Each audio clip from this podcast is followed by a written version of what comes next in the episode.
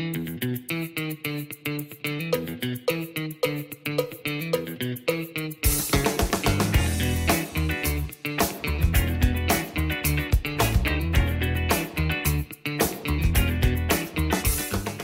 家好，感谢收听，欢迎来到股气。那我们今天要讲的主题是美国就业报告出炉了，然后美股的各大指数再度上涨，到底是好事还是坏事？那到底为什么会上涨呢？我们今天主题就是要来分享最新的市场资讯了。那有什么想讨论的，都可以在下面留言。那近期的道琼指数还有 S M P 标普五百哦，那又在创新高了。那为什么呢？主要就是因为它的就业报告出炉了，然后而且结果比想象中的还要好。让投资人暂时摆脱了可能病毒或是新的变种 Delta 的忧患。那我们先看一下确切的数据哈。那 Dow Jones Industrial Average 道琼平均工业指数 DJI 它最近创的最新的记录是三万五千两百零八点点五一点三五二零八点五一点。对，那这个就是历史上的新高。那另外呢 S M P 五百 Index 标普五百指数 SPX 的记录目前也是来到四四三六点五二点。那我录影的当下是八月初。对那为什么会上涨那么多？其实很重要原因就是就业报告。那就业报告究竟有哪些亮点呢？主要可以分成四点。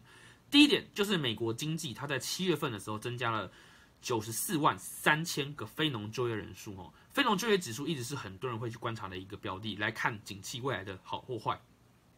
那七月份增加了九十四万三千这个数字呢，比之前经济学家们预期的八十四万五千还要整整多了十万，很多哦。所以这也让大家非常的乐观，也导致了指数的上涨。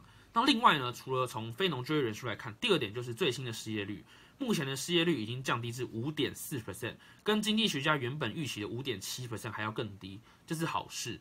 然后我举一个例子哈，那大家先不要太开心，为什么？因为失业率之前的大流行的时候，失业率来到十四点八 percent 的高位哈，那现在虽然比之前十四点八 percent 低很多，来到了五点四 percent。但仍远高于危机前的三点五 percent，在疫情爆发之前，失业率是三点五 percent，目前还差了整整两个 percent 数，所以大家还不能太乐观，只是从最坏的情况下缓和了，但是会不会再回到最坏的情况也还不知道，因为病毒被现在 Delta 病毒那么恐怖，对不对？好，那我们再讲第三点，那目前那个非农就业人数不断的上涨，然后失业率也不断的降低，主要是为什么？因为休闲与酒店业的就业增长目前真的是还蛮快的，然后除了休闲与酒店业之外，接下来就是教育以及专业的商业服务。那这几个产业目前就是在支撑着目前的失业率、人口就业等等的。所以这几个产业大家可以认真观察哦，他们近期会有波段性的不断的上涨。如果他们真的能维持下去，维持到年底，然后 Delta 病毒也没有再搞出什么篓子的话，那这些产业的股价或是获利可能都会有不错的表现。好，那最后是第四点，这个就业报告提到的，就是平均的时薪增长也超过预期。那相比过去，今年七月当月增长的那个时薪，工作时薪哦，增长零点四 percent，比去年同期增长了大约四 percent。所以其实从平均时薪啊，我们刚刚还有讲就业率啊，还有非农就业人数啊等等，我们都可以发现这个市场正在好转。